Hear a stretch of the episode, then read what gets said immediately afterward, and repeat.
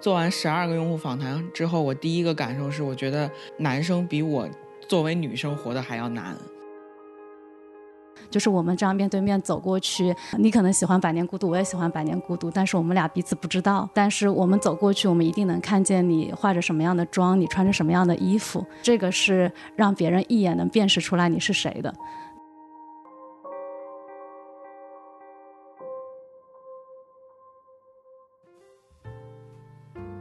嗨，大家好，欢迎收听《声东击西》，这是一档由一群驻美记者为您带来的节目，带你看不一样的世界。我是徐涛。最近我是成立了生动活泼传媒，来专门做播客节目。现在生动活泼旗下有《到海外去》和《硅谷早知道》两档节目，之后我们还会制作更多的节目。那《声东击西》依然是保持独立，是一档更加随性自由、不受商业化影响的节目，所以也请大家接着支持《声东击西》。我们今天聊的话题是和男性化妆有关。想做这个话题呢，是因为我这个夏天发现光剑实验室在做一个有趣的用户调研，调研的主题是男性化妆。那光剑实验室是一个以 inspire everyone 为使命的孵化器，他们试图想去了解年轻一代，因此也做了很多相关的用户调研。所以这期节目你能够听到光剑在这次用户调研中观察到的一些有趣的现象。与此同时，在这期节目中，我也想知道为什么现在越来越多的男生开始去化妆，所以我问了很多相关的问题。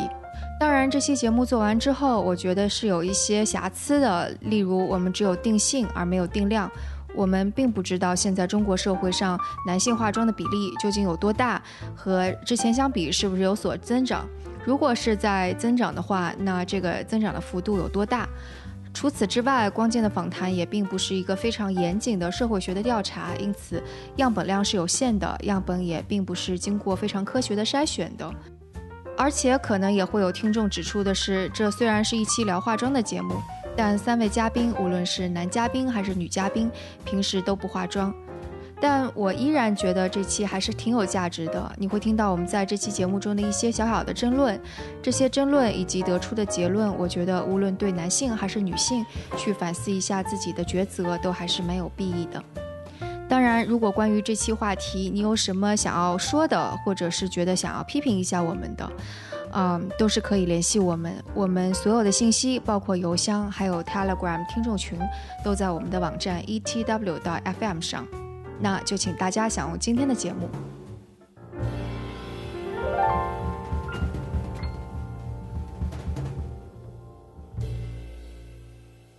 呃，那今天和我们坐在一起的有三位嘉宾，其中有两位是来自于光剑实验室。那光剑实验室的小朋友们打个招呼吧，曹薇啊，大家好，我是曹薇。大家好，我是苏苏。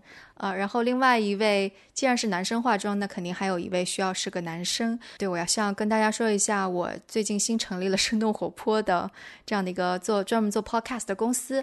然后我今天请到的这一位呢，其实是我们生动活泼给我们做后期的小朋友，是李欣。大家好，我是李欣。所以就是男生化妆这个事情，其实我之前我知道，现在越来越多的人。男生开始化妆了，我也并没有太在意这个事情。直到你们跟我说你们在做这样的一个访谈，是怎么想起来要做这样子的一个用户调研的呢？我们其实本身就是，嗯，从七月份开始就想做一个系列的啊用户访谈，然后这个啊访谈它针对的对象十八到三十岁的人。对我们为什么想做这个年龄群，就是觉得这这个年龄群就是在发展心理学上是一个在寻找自己 self identity。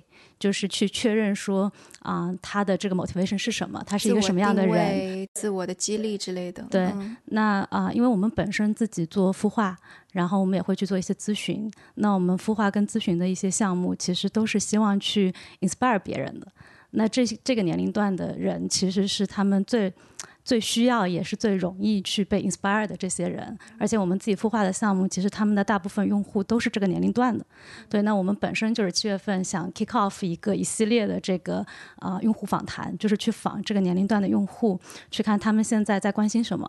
对，然后他们现在有什么样的困惑，对他们产生了一些什么我们原来不理解的一些兴趣或者是 一些新的行为，对我们就是想做这些，对我们把这个一系列的用户访谈叫做 What defines us？呃，什么定义了我们？我们当时就在想第一个题做什么，后来我正好就跟换象台的一个编辑 Andy。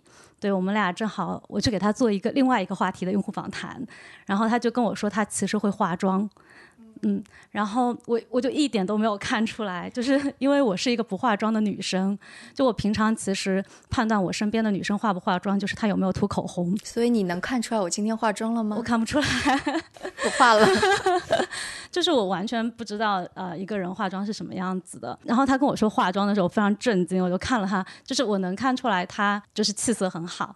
就是他精神很好，但是我看不出来他化妆了，我就非常 surprise。然后正好我们俩呃当时也聊了一些荒野象台在做的事情啊，他们会啊，因为他们啊其实是做那个男就是男性的生活方式嘛。对，然后他们说他们其实对化妆这个方向还是挺感兴趣的。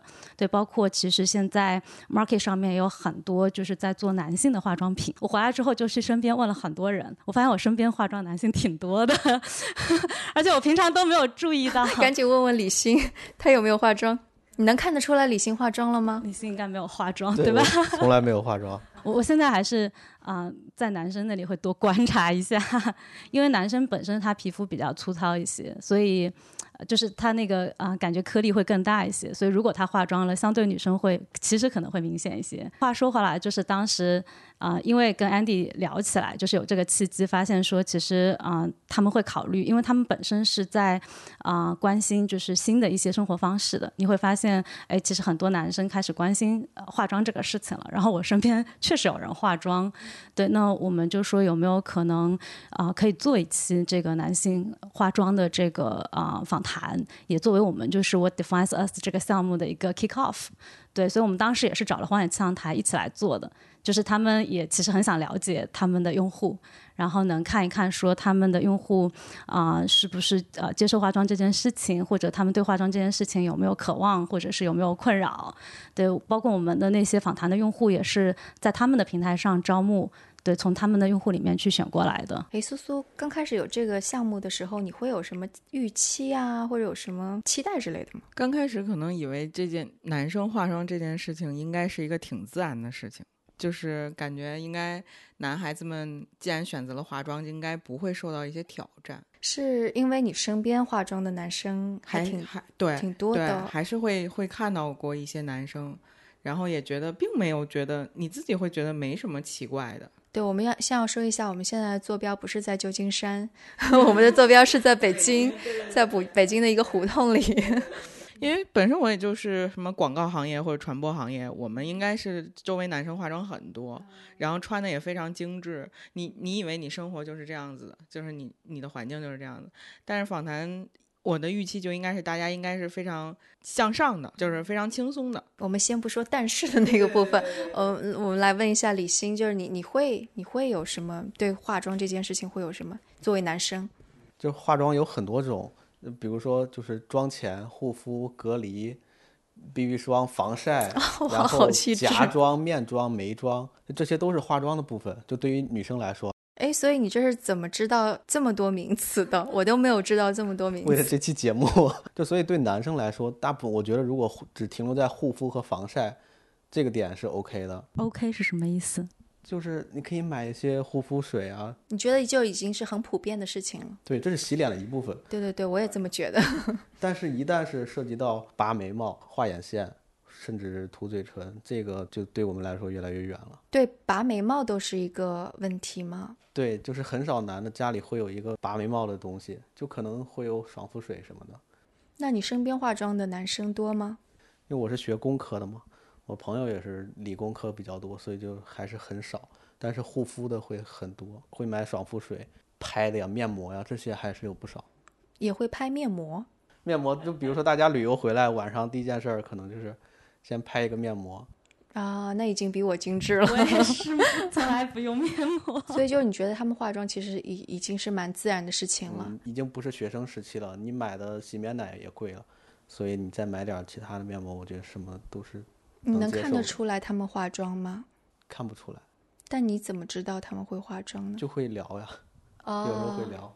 所以你就不会被他们影响，是吗？懒呢？怎么可能呢？就是回家工作上完回来累那么累，然后又要那么精致的洗脸，就是在在各种铺，不可能的。要是一运动的话，这些就更不可能了。OK，曹魏跟苏苏，你们是做了多少个用户访谈？数起来应该是十二个。就有没有当中访谈当中有一些故事，还挺让你们觉得特别记忆深刻，或者还蛮惊讶的那种？感觉还是就几乎每一个人都很记忆深刻，因为我们聊的时间会很长，比如说两个小时这样子。像有几个二十五岁以上的，嗯，年龄，然后他们可能对于化妆真正。走出去，嗯，就是在人群当中或者在工作环境里面，还是能感到压力的。有一些来自职场上面的恶意的。他们为什么会想到去化妆吗？就比方说李欣，那么多 身边朋友都已经化妆了，他却没有化妆。那既然他你说的访谈到这些对象，他们感受到压力，但他们依然要去化妆，这个是为什么呢？看起来更好，抗衰老。就是他还是想让让自己看起来年轻一点，或者说让自己看起来更好一点啊。因为我们访的大部分是二十五岁左右的，就是从二十三大概到二十八左右。对，我说那个那个是个特例嘛。我说大部分是二十三到二十八这部分用户，就是嗯，很多人的契机，比如说是从他发现自己有一些衰老的迹象，对。然后，但所谓衰老的迹象，比如说皮肤有有细纹，对，或者是啊，就是可能皮肤太干了，就是会出现什么问题，或者是哎长痘一直不消，就他可能还是外形上，就是让他感受到哎有一个契机，好像我要我要让自己看起来更好一些，对，然后嗯，但是更年轻一些的，像苏苏刚才说的十八岁的这个男孩儿啊。其实应该还不止他一个，就是其实他们是有表达诉求的，就是他他来表达说，我我就是想要化妆，对我想我想要化成这个样子。那你像这个十八岁的男生，他想他会试眼妆，他觉得眼妆就是来表达他此刻的情绪的。当你说眼妆的时候，是说就是眼眼影啊，然后那更加倾向于像现在那个韩流行的韩韩国或者小鲜肉的那种眼妆吗？呃，他们不一定只会用一种眼妆，他就是啊，包括他今天状态不一样，或者他现在态度不一样，他都会选择不一样的眼妆，颜色、形状，对风格，他们都会尝试不同的。这种对我都有点挑战，我只会画一种眼妆，技术上首先也是个挑战，对，而且他其实为了他能更好的画出眼妆，他去做了双眼皮手术，对，因为他原来是他叫什么胖丹是吧？肿丹，肿丹，肿丹就是。肿的单眼皮，对，然后还好像有一个是二十二岁的一个大学，哎，是大四，他其实就会啊涂染染唇液，嗯，他涂染唇液，然后他的妆容和他自己的这个衣着装，就是他是一体的，就是他自己一体的表达，就是啊他的审美是什么，他来表达这个东西。嗯，所以也不单纯是他们为了啊让自己看起来就是是让别人愉悦或者让别人好看，对，而是说他有是有表自己的表达诉求的。所以这种表达诉求其实也依然是类似于我很潮，我跟你们不一样的这种表达诉求，而不是好像说我一定要反叛一些什么东西那种诉求，是吗？我觉得可能因为我跟你们不一样，或者我很潮，就是稍微有点啊，对他们来说有点表面。对，那比如说那个我刚才说会涂染唇液的这个男生，那他的着装风格是受王菲影响的。对，呃，当然你可以说王菲很潮，但是他本身啊，他自己很喜欢王菲，是因为啊，王菲愿意去做自己。对，就是他每时每刻都是在做他自己。对，而且他敢于，就是他在自己啊，就是在聚光灯下还是会愿意去表达自己，就他他喜欢那样子的。对，所以他本身的着装风格也会受到王菲的影响，嗯，然后他自己啊要画成什么样子，他其实也每时他就是这个男生，他也是会在考虑说我是个什么样的人，对我应该画成什么样子，嗯，而不是但，当然他的结果上来说肯定是让他跟别人不一样，对他自己也说就是因为啊，就是现在这个时代其实。彼此之间是很难深入的去理解对方的，就是我们这样面对面走过去，你可能是啊，你可能喜欢《百年孤独》，我也喜欢《百年孤独》，但是我们俩彼此不知道，对，但是我们走过去，我们一定能看见你化着什么样的妆，你穿着什么样的衣服，就是这个是让别人一眼能辨识出来你是谁的。对，就是他，他确实啊，表面上看来让他跟别人不一样了，但是从深层来讲，就是他在告诉你我是谁。苏苏，你访就是你访他的时候，他是什么样的一个状态和妆容？他应该是穿了一身黑白色的非常垂坠感的衣服，就是那种嗯棉麻类型的，就是。你也不能说完全的中式风，就是那种很垂坠感、很飘逸的一套衣服。然后夏天的时候，然后他是涂了粉底的，嗯，偏白一点点的粉底，对，然后是画了染唇液的。所以你第一眼看到他的时候，你会对他的妆容，然后你会对他有一个预判吗？他是一个什么样的人？没有，嗯嗯，就没没想过他会是什么样子的人。所以就其实就是他化妆，但是其实。你依然不太就是，就是因为刚刚我很想知道，就是因为他是想要通过妆容，如果是想要表达一些什么的话，我的预判是可能大家看到他之后会有一种什么感觉啊之类的。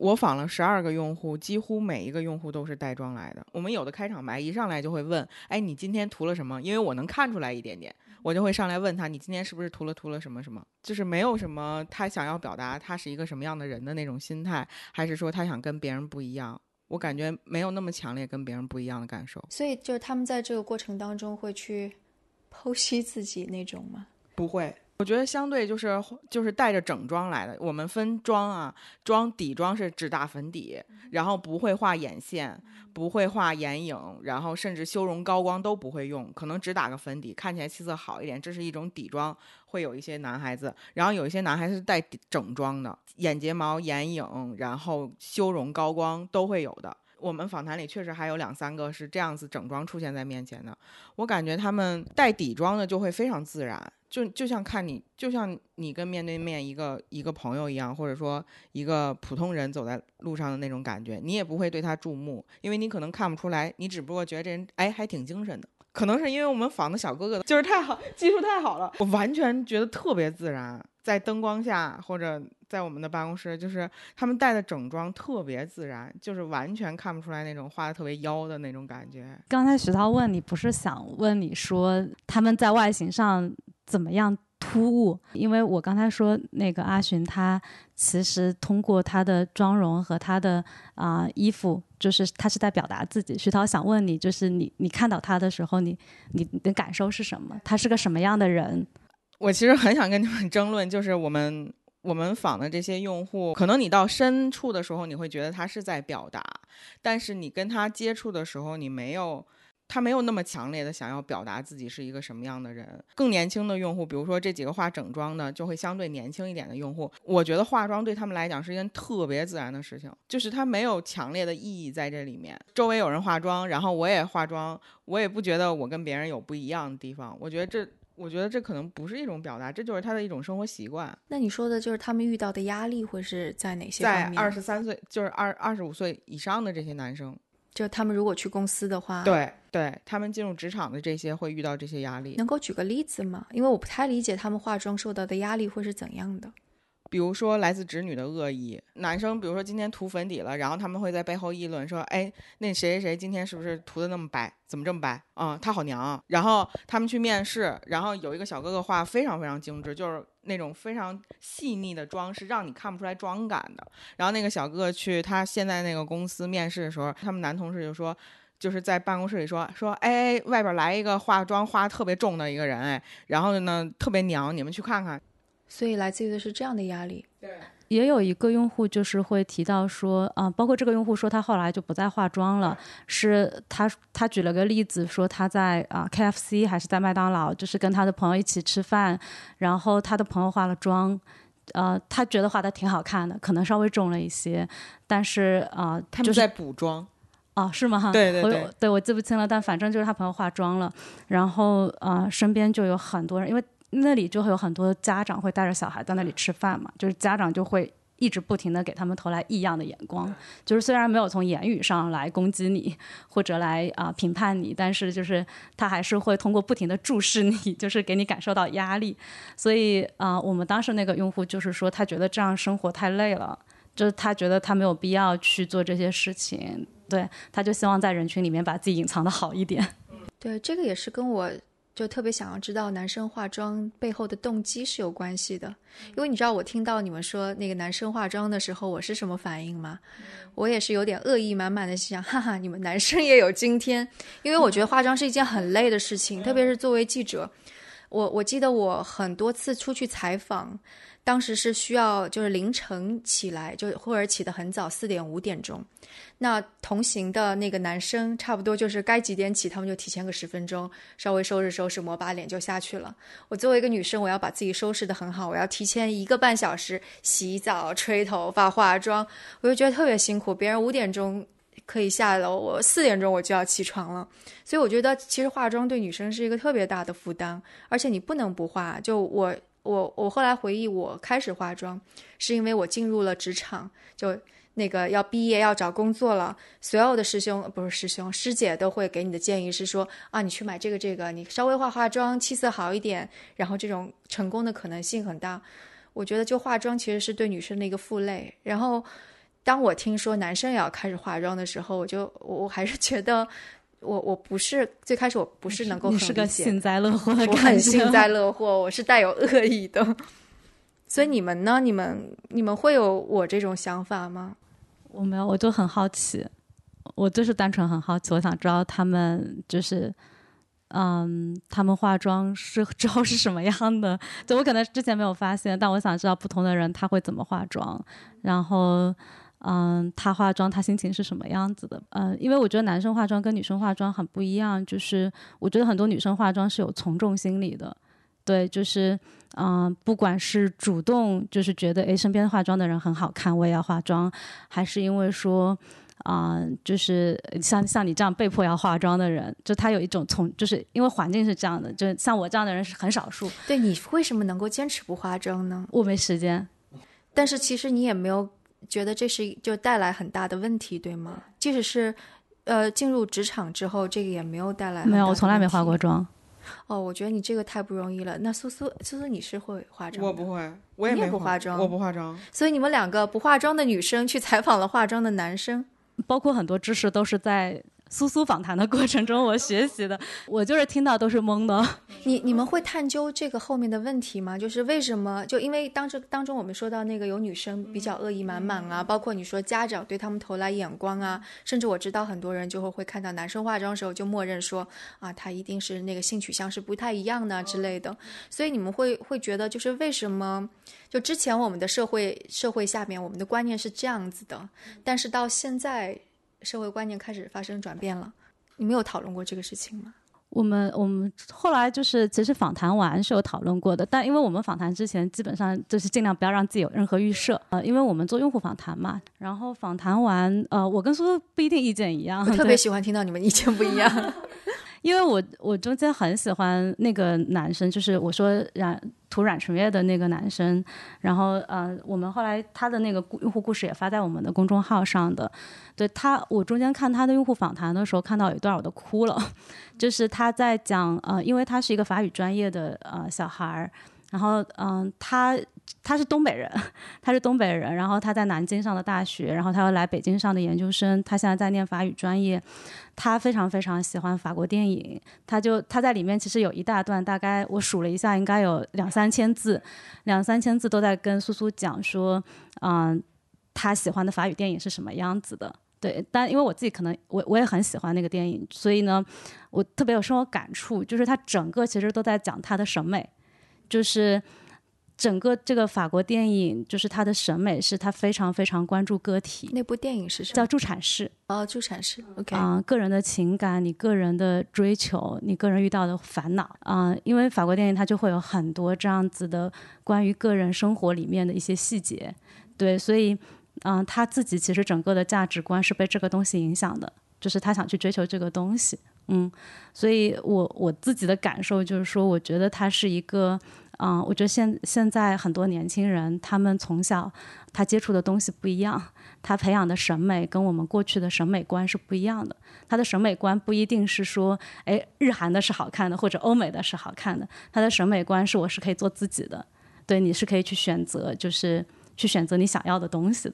嗯，然后，对对对，我自己可能会是这样的感觉，所以他就会看到不同的表达。但同样，你跟他都很喜欢助产士，但是你选择的就可能你们有审美当中有类似的地方，但为什么你选择做自己是选择不化妆，但这个男生他选择做自己是选择了化妆？嗯，我觉得这个不矛盾。就像，嗯，我们后来其实还做了那个小组。就是 focus group，我们请了啊不同的，就是我们做完所有的访谈之后，我们在里面抽了一些问题，然后我们又请了一些男生过来，就是啊就是针对性的交流这些问题。其中有一个男生，他就是化了整妆来的。他他每天都要花两个小时化妆，就是那个化整妆来的那个男生，他当时就说了一句话，他就说希望男生化妆这件事情不会变成像女生化妆那样子，就是大家觉得这是只有这样做才是一个对的生活方式。对，他就说他他的习惯是因为他就是喜欢，他自己在家里一天不出门，他也会在家里化个妆，就是为了自己开心。对，但他也不觉得说就是化妆就是更好的生活态度，化妆就是更美的，化妆就是啊更值得被追求的。对，他就希望说啊，化妆仅仅是因为我喜欢，对我化了妆之后，我我更喜欢我化了妆的自己。嗯，对，我觉得我我可能单纯就是我也没有会会更喜欢化了妆的我。嗯，苏苏你呢？我们接近九零后的还是挺能做自己的。就是越接近，就是越九零后，像我们访谈的基本上都是九五左右的这些年轻人，他们就是他们觉得就是世界好像那种感觉，就是世界是什么样子都可以，你是什么样子好像都可以，就没有没有什么限制，然后也不会觉得被家长或者被整个社会挤压的那么严重。嗯，我觉得他们他们愿意去化妆，或者他们愿意，甚至更多的人去尝试整装出门，就是真的整装变成日常。这件事情，我觉得就是因为他们觉得这个世界很大，然后这个世界我做自己不会，就是你你即使来你即使来挑战我又能怎么样呢？所以嗯，我要挑战一下你了。所以就你会觉得这种观念是会来自于一种消费主义啊的一种，因为其实我也看了一些你们的那个呃用户访谈，其中有一个细节就是是就是有有提到，就具体的我我不记得不是很清楚了，但几乎是提到说什么呃。男生也应该什么三十几岁的时候用雅诗兰黛，四十几岁用该用海蓝之谜，然后他认为这是这个正常的。对于我而言，他的这种做法就跟女孩子一定要买五十支口红，什么呃斩男色、姨妈色你都要买齐是一样的。我觉得这个是被消费主义给煽动起来的一种情况，而不是他们自然而然生发出来的。说我好像要追求自由。而去表达的那种，我好像在整体的访谈里边，我有看过，就是我们也会询问消费的这一块的内容，然后我发现大家给我的 feedback 都不一定会是钱，或者说那个高品质品牌的那个那个状态，他们选择的还是几点，就是第一就是，嗯，这个东西到底好不好用，对他们来讲特别重要。几乎所有人都会说这个东西到底好不好用是很重要。很多人买了很贵的，一定会说这个，比如说会说一定它好用，但其实你从化学成分上而言，其实有用的成分也就那些，对不对？对，你可以这么理解，但是我觉得这里面有几几个点哈，就是有些用户就会就你看这里面大多数男孩子就会说那个神仙水 SK two 那个神仙水，好多人都提到了那个那个那个神仙水对男生的那一版，然后有一些人就非常的推崇，就是觉得这个东西好使，然后已经用完三瓶了，然后有一些男生也会很直接的说，我一瓶用完了觉得什么改变都没有，我就不用了。陶卫，你用过神仙水吗？没有，你呢？我也没有。你会觉得很多那个很别人很推崇的化妆品，没有我我一直都用几十块钱 MUJI 的东西。他我们一起出过差，他知道我用什么样的东西。我还是会尝试各种各样的。然后你会觉得就是真的有用没用，会能尝尝试的出来吗？嗯，还是有的。会复购的是一定会有用的。呃，复购的对，会复购的是会有用的。我我还是会有几个牌子会长会长期复购的。因为我是个死理性派，我会知道就是。就是那种很多那种大分子在皮肤上面你是没有办法渗透的，所以其实起作用的也就是保湿的那几种化学，就比方说那个嗯，那叫什么来着？我突然就忘记了，甘甘油啊或者之类的这些，或者水分啊之类的这些，所以大部分你花了重金去买的，全都是你只是心理作用而已。嗯，我们确实也有用户说说过这个话题，就是说说那个就是他从来不会买。我们那我们这里边就是化妆技术最好的，现在已经做就是你刚才说的最高端那个品牌的。B A 他已经入职了，然后这个这个小小哥哥就会说，我所有东西都非常的便宜。他的眉笔已经用了快十年了，就是以前老式的在家里买的那种用转笔刀要削的那种眉笔，什么眼影还是睫毛膏，就是爱丽小屋的，二十几块钱买。他的口红就有好就有两三支，虽然都是你看起来可能是大牌迪奥的呀或者什么之类，他说我用完了才会买，他说我不会轻易去。就是花很多钱，他是一个金牛座，然后他也会在这些东西都非常谨慎。就是消费是市场引导的结果，但是我觉得大家还是有理性的。但是你也不能要求用户都人人对，你也不能要求用户都理性，而且你不能要求用户能够掌握这些技能。那我们暂停一下，李欣，你现在用的最贵的是什么呀？就是一个洗面奶，曼秀雷敦的。那你说的面膜呢？你会用什么样的面膜呢？就是女朋友买的哦，是女朋友买的，她买了送给你的。对我第一次用面膜，其实也是女朋友带进沟里的，就是她会给你买，她说你一定要敷，你这么黑。他们就是说吧，你要你要用这个白的那个白的，然后就是会用一段，用完也没啥效果，我就比较不会再用。我还以为是他不喜欢的都丢给你用了。啊，也会也会。所以你会觉得就是在化妆的这个事情上面。呃，消费或者广告或者那种公众号的推广会有起作用吗？会啊！你像男的，我去买洗脸的东西，到柜台上，真正针对于男士的就这三块：妮维雅、曼秀雷敦，还有一个欧莱雅什么的，就就这三个有男士的，要不就是阿迪达斯，就这四个吧。其他的不可能，你除非我再懂一点高端的，我可能知道有男的，其他没有更多的选择，所以就是直接就会买这三个。所以其实就是你刚刚说的是，这个市场上其实针对男性消费这些东西的，其实还是挺少的，没有像想象的像女性那么多。他们会说，就是男性的购买力是在最底端的，女性大于老人，大于孩子，大于狗，大于男性。基本上所有做化妆品的广告，做做化妆品的厂家都是知道，男的真的是很难卖，即使现在有很多全全妆的，也是太少了。而且你看，所有的商家都很保守。所有的化妆品都是凸显男性的阳刚为主。现在应该不是了吧？现在中国除了鹿鹿晗呀这些，就是小鲜肉，我觉得还是比较中性。但是你像之前请的，呃，不管是 NBA 的什么，就是都是带有运动性质，他们不敢请有特别娘的或者有特别正义的来。代言这种，就是因为社会对男性的这个观念的一个价值。因为那个我们不是做那个 Fox Group 的时候，其实特地问了一下大家，就是大家现在的审美的，就是方向是什么样的？因为我们现场有女生来，然后我们其实会发现说，嗯，就是整体上不管男生女生都觉得干净一点、精致一点，就是有少年感的那种干净和精致，就是还是蛮共识的。对，就是大家没有现在觉得邋里邋遢的，或者就是啊毛发很浓密的那种雄性气质是是是更好的，就还是啊普遍喜欢那种比较干净的。要你要再往那个就是更柔性一些方向发展的这种审美，其实女性是不太能接受的。你是说身如果身边的人这样不太接受，就比如说男朋友是这样不行。OK，如果就作为偶像的话，也是可以的。对对，男生就是。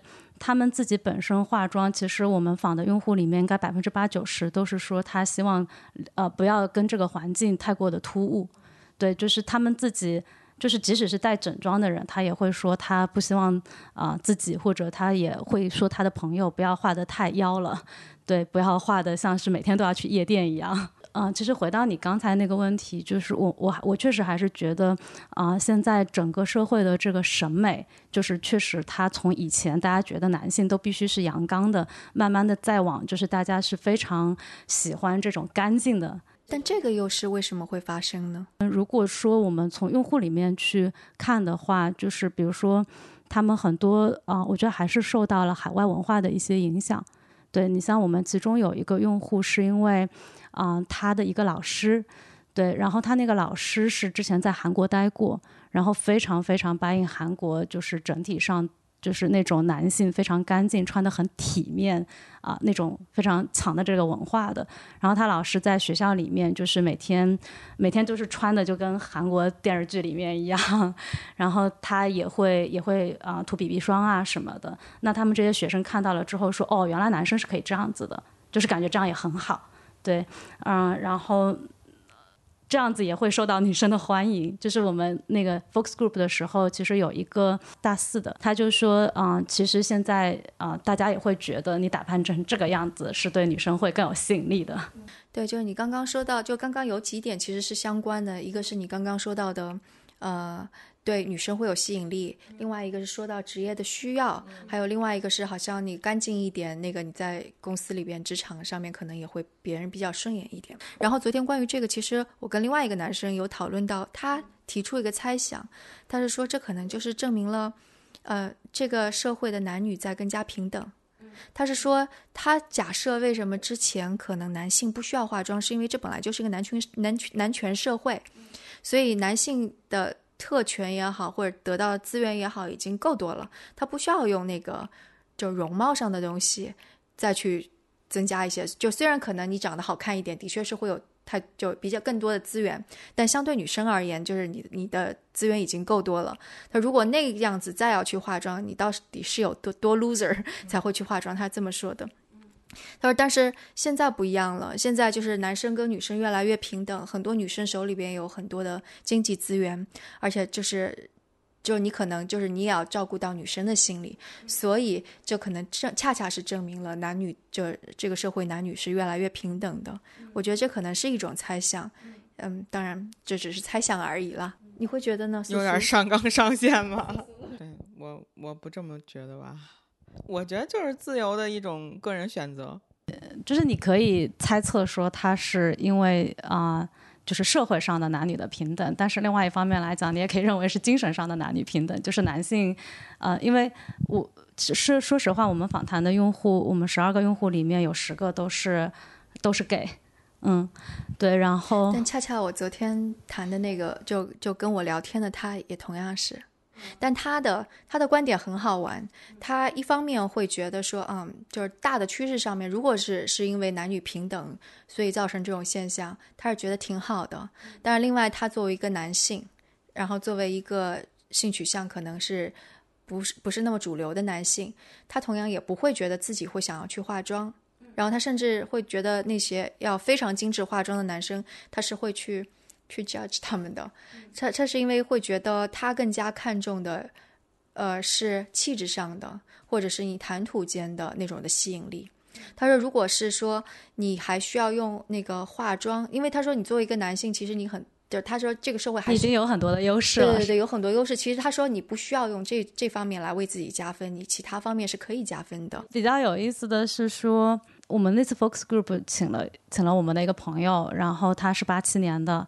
他其实真的就是对我们这个话题很感兴趣，因为我们大部分访的用户还比他小很多。他非常非常羡慕这些人，对他就说，如果他自己年轻，他能年轻五岁十岁，就是他觉得他也许有勇气去尝试一下。就他也不 judge 这些人，但是他觉得，啊，在他同龄人里面，他如果想去做这样的尝试，是有 peer pressure 的。就是他们大家还是对男性是有一些既定的一些认知的。对，我相信是这样。包括这个男生，他也会说，就是，嗯，他可能会想的，他说，他说那个这边又是分两种。他说，如果是你作为个人，我有自由去选择这个，他说这个也是好的。但另外一方面，就有点像是你到底为什么这么选择，是有深层次的原因的。你是因为。你是因为想要把它作为一个工具，就比方说很多女生把化妆作为一个工具，比方说我也是，我去见采访对象，我会化化妆，显得自己气色好一点。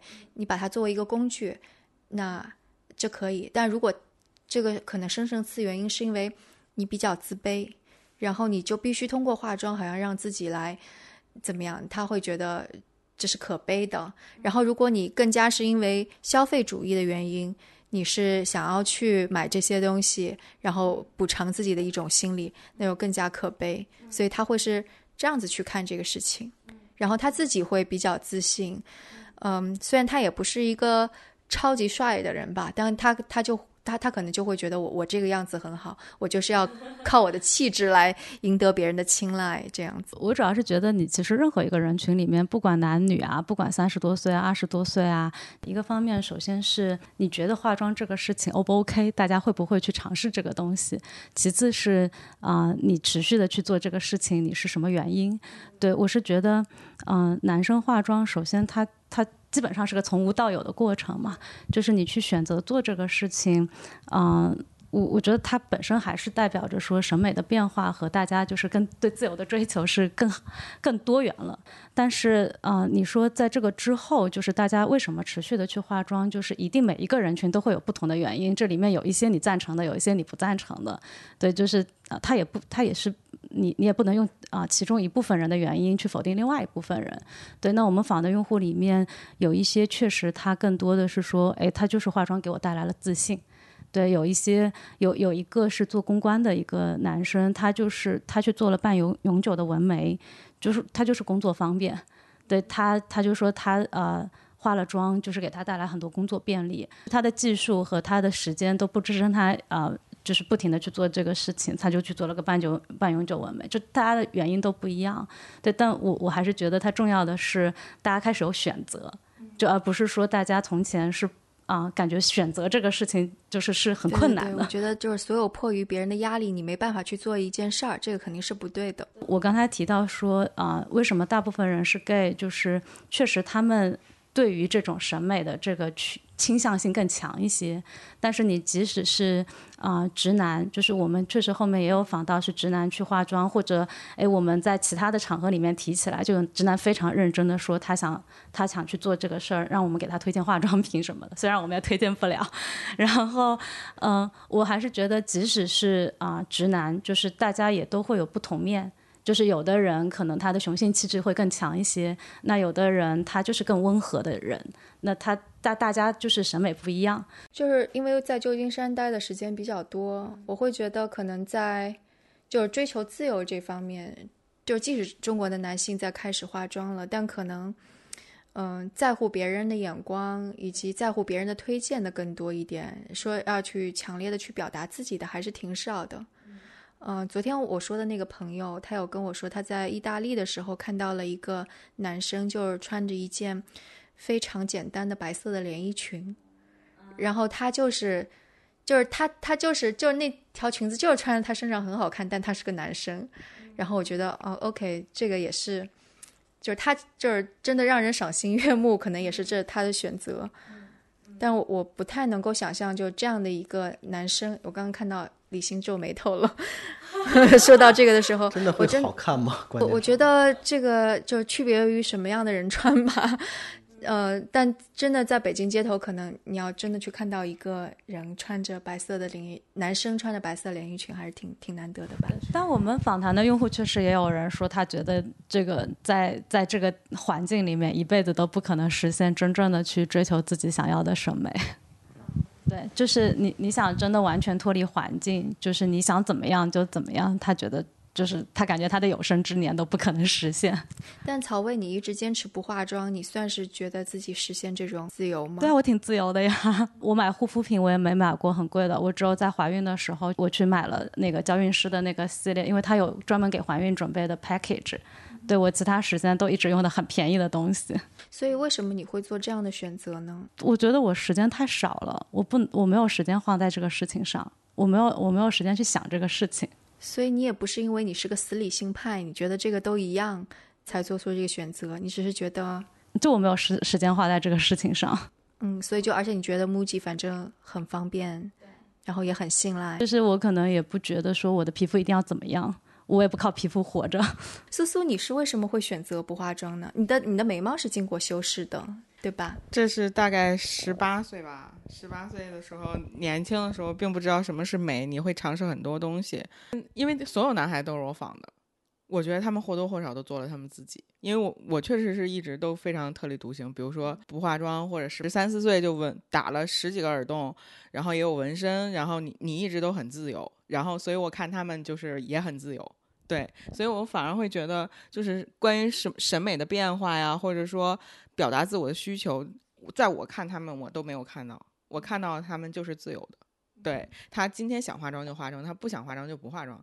但是他有不化妆就不化妆就比方说有些人他就是得让自己，但是那是他的需求，就是他心里的想想那样子。你刚刚说的那个问题就是我今天要出镜，我今天就因为我们确实也有那个工作需要化妆，那我今天要出镜，那我就必须得化妆，这这也是他的一种自我的诉求。那我今天就是不想化妆，或者说我今天不出门我就想化妆，这也是他的自我需求。对。都是从从他自己的需求出发的，所以苏苏你自己为什么会选择不化妆？我懒啊，啊也是懒。我觉得很多不化妆的人大概都是因为懒吧，包括女生。对，男生也是，他们好多都说就是还是挺懒的。其实如果不工作不出去见人的话，我也不想化妆。所以我我一直觉得化妆其实是一个负累。曹伟，我还挺羡慕你的。就是你们两个都提到了时间，那其实就是化妆是一个对时间极大的一个占领。然后也是说，在家如果是，就是见别人会画，其实这都是为了为了外界，或者是你健身也占时间，你健身也会占你很多时间，但是你是为了别人而去健身的吗？虽然虽然健身瘦了之后你会变得很漂亮，穿衣服也很好看，但是但是你真的不是为了别人去健的身，这跟化妆是一样的，我觉得，嗯，所以我觉得他们化妆就是为了他们自己。我说一下，就是虽然嗯，就是。对化妆也也是花很多时间的，就是在比如说在我自己，我我做时间的安排的时候，化妆不会是被我 prioritize 的事情，但是我还是会尊重别人的这个 priority。对，就是无非就是你的时间怎么用，用在你自我满足感最强。的一个地方，对，那只是说化妆不能给我带来自我满足感，但是我我觉得有可能他会给别人带来自我满足感。如果这是给他带来自我满足感的事事情，他能选择，我觉得还是挺好的。我不会觉得他就是他可能对我这样的人来说是个负担，但是他对那些他确实觉得从化妆那里得到自我满足感的人来说，他可能不是个负担。对，就像我们穿衣服，那我喜欢穿裤子，别人喜欢穿裙子，对，然后穿裙子可能要更贵一些，他愿意花这个钱，我觉得挺好的。嗯，男生护肤和男生化妆，它现在在商业上还是两个市场。对，对，那你现在男生护肤，因为它非常非常的普及嘛，就就相相对来说还是挺普及的。你身边任何一个男生，至少像李欣说的，他是洗脸的一部分嘛，就是你你去。最最次的就是你选个洗面奶，你还会知道我用控油的还是用什么的，对吧？这已经是护护肤的一部分了。对，然后所以这个市场它一定是被商业化更更多的影响的。但是化妆那个地方，就是现在其实没有什么太多的就是 marketing 的事情在这个里面，对，更不用说有什么 peer pressure 了。所以反而他们还是需要一些勇气，说我化个妆再出门儿，对。然后我们，因为我们后来不是还做了一个测试嘛，就是我们想带一个从来没化过妆，但是他想尝试的男生去那个线下店里面带他试妆。做完，我们当时也有视频啊什么的。然后那个男生，我印象真的非常深，就是他先涂了半脸，涂了半脸之后呢，其实我也不太看得出来，但他们都觉得特明显。涂完鼻子之后，他立刻就说太明显了，帮我擦掉吧。我真的一点都看不出来，但他就说鼻子太明显了，要擦掉。就他非常非常在意周围会发现他化了妆，会来会来看他。他是觉得化妆是好看的，但又他觉得化了妆，别人会觉得他对别人会觉得他突兀。嗯，对，就是别人会给向他投来异样的眼光。嗯，包括当时他涂了他涂了唇唇膏是吧？然后我们都觉得很好看，就是那个那个男生本身皮肤也其实已经挺好的，然后长得也很好看，对，但他又不是那种啊非常女性化的好看，对，这这真的还挺好看的。他涂了唇唇唇那个唇膏之后非常提色，然后我们都说你买吧，但他就是立刻就擦掉了。对他觉得太显眼了，一看就化妆了。所以这个社会的 stereotype 成见，其实不光光是在女性身上，在男性身上也是一样的。这这是一个反向的、互相的作用的。就接着刚才那个话题啊，就是就是社会的成见，在做这些采访的时候，是提前知不知道他们会有很大比例是 gay？不知道，我们从来不会问这些问题。那就是这问题就来了，那最后就真的会有这么多的 gay，所以就是这种呈现会不会让别人会觉得你化妆了你会是 gay？我觉得我的心里会有这种潜意识，就是你你会很娘，你会很娘，这不是成见，那就是。就是一种默默默认的会意识，或者周围环境潜移默化这么多年，就是打的这种标签，对不对？对对对，你化妆，你肯定是有一些东西在，包括大量的文化输出的都是男性化妆，你肯定会有一些 issue 在里边儿。比如说美国精神病，克里斯托安贝尔演的那个，他就是一个他是个杀人狂，但是他是个特别精致的男的。他在电影里边大概用十分钟的时间讲述他怎么护肤，那个就突出它是一个 cycle 的一个本质。呃，《沉默的羔羊》里边那个大反派也是化妆，呃，恋物癖可能是，然后画的很妖娆。整个社会都在把男的可能就往这个价值说，所以这到底是个成见还是个事实？你是想说这个吗？就从现在的事实上看，很大部分比例就是就是现在的情况，就是你们调查到的情况，那就又扯到社会对同性恋的一些价值认同上，对 LGBT 的认同上，那这都是认同，就是这本身就是一个评价。所以，就比方说，你作为一个直男，你现在要化了妆了，你很有有很大的可能性，你会被贴上同性恋的标签。然后，你本来不是同性恋，结果你受受到了类似于同性恋的歧视，然后会让自己觉得非常的不舒服。所以，为了避免这样子的不舒服，你就会不去化妆，就是这样子的一个逻辑，对吧？对，因为毕竟活在社会这个价值观体系里边嘛。我会，我我会什么时候化妆呢？是这个社会觉得我有必要化妆的时候，比如说我照相。结婚照的时候肯定会是化妆的，就然后或者是你旅拍的时候会化妆，或者是我上舞台表演的时候都会化妆，这是大家会觉得。旅拍的时候你也会化妆？就举个例子，没 没化，没有真的化，没有旅拍，嗯，花那么多小时对一个男的来说，那你就是这肯定会评价你啊。你不评价这怎么可能呢？哎，李欣，你知道吗？我真的是特别特别理解你刚才所说的这一切，因为我做做完十二个用户访谈之后，我第一个感受是，我觉得咱们都不说化妆的男生，我就是觉得男男生比我作为女生活的还要难啊！真的会有这种想法吗？我当时做完十二个，我真的是觉得就是 是因为他们作为那个 gay 男，还是作为男生男？就是作为个体的男吧。当每一个人想做自己，但是。环境也好，自我也好，有很多很多障碍的时候都挺难的。就是我当时的感受就是这个，我我觉得它跟性别或者跟性取向或者跟什么都没关系。这是第一。第二，我特别想跟你说，李欣，因为你有这样的想法，因为百分之九十八的男性都有这样的想法，所以化妆男生这个专题才会出来，而且我们才会做十二个访谈，我们才会把访谈放出去。因为因为你这样想法的人太多，我们不是说要改变这个世界，而是。就是你要知道，就是个体的他的痛苦、他的挑战，甚至他可以自我成熟的地方，就是让彼此被彼此看见。你你才可能，你看你现在就开始思考这些问题了，不是吗？你就提了这些问题出来吧。那下一步你可能就会觉得，哎，我我下一秒钟说我就跟别人不一样一点点，迈出去那一步是不是没有那么那么多不好的声音出来？有可能你就会是这样的，真的，我觉得它是有可能发生的。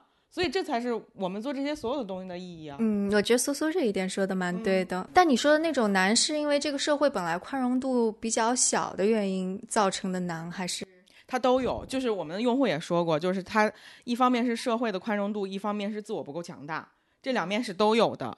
对，所以它其实是两方面要去加强对一个个体的这种感受的，就是你既要。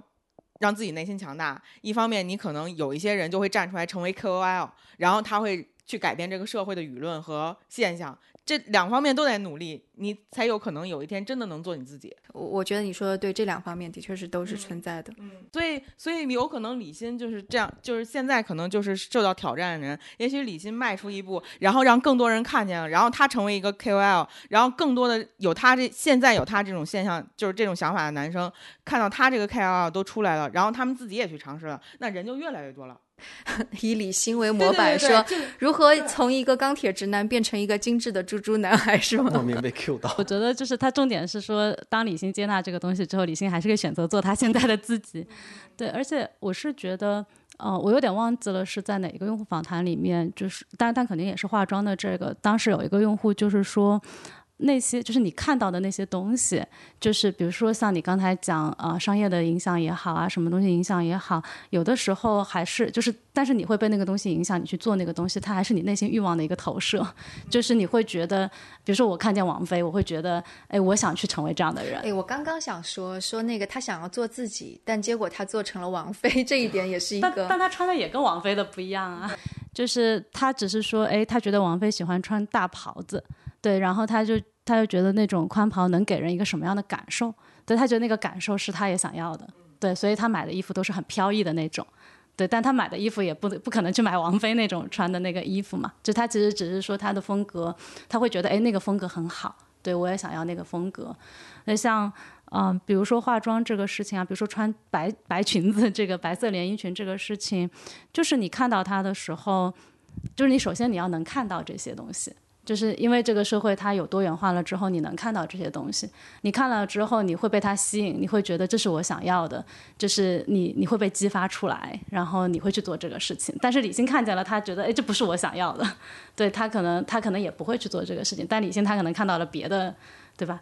没没准你不一定去化妆，你可能去做点别的事儿，不然留个长头发什么的。对，就其实你刚刚说的那个用户选选择问题，你的选择到底是怎么来的？这个真的就是一个各种各样影响来的。而当一个社会它本身不够多元的时候，当自己说自己做出自由选的时候，其实蛮可疑的。Anyway，不过我觉得我们这期节目就是想要让大家去思考这个问题。然后，即使是有直男说选择不化妆或者化妆，或者是。无论是男生还是女生，你都想一想，你为什么要去化妆或者不化妆，然后背后动机是怎么样的？我觉得这都挺好的。好，那我们今天节目就到这里，非常感谢苏苏、曹魏和李欣。那关于这期节目，大家有什么想法，都可以给我们留言，或者写邮件，或者在 Telegram 群中告诉我们。那我们的邮箱是 etwstudio@gmail.com，我们的网址是 etw.fm，所以无论是 Telegram 读者群的地址，还是打赏的方式，都可以在我们网站上找到。那我们下次节目再见。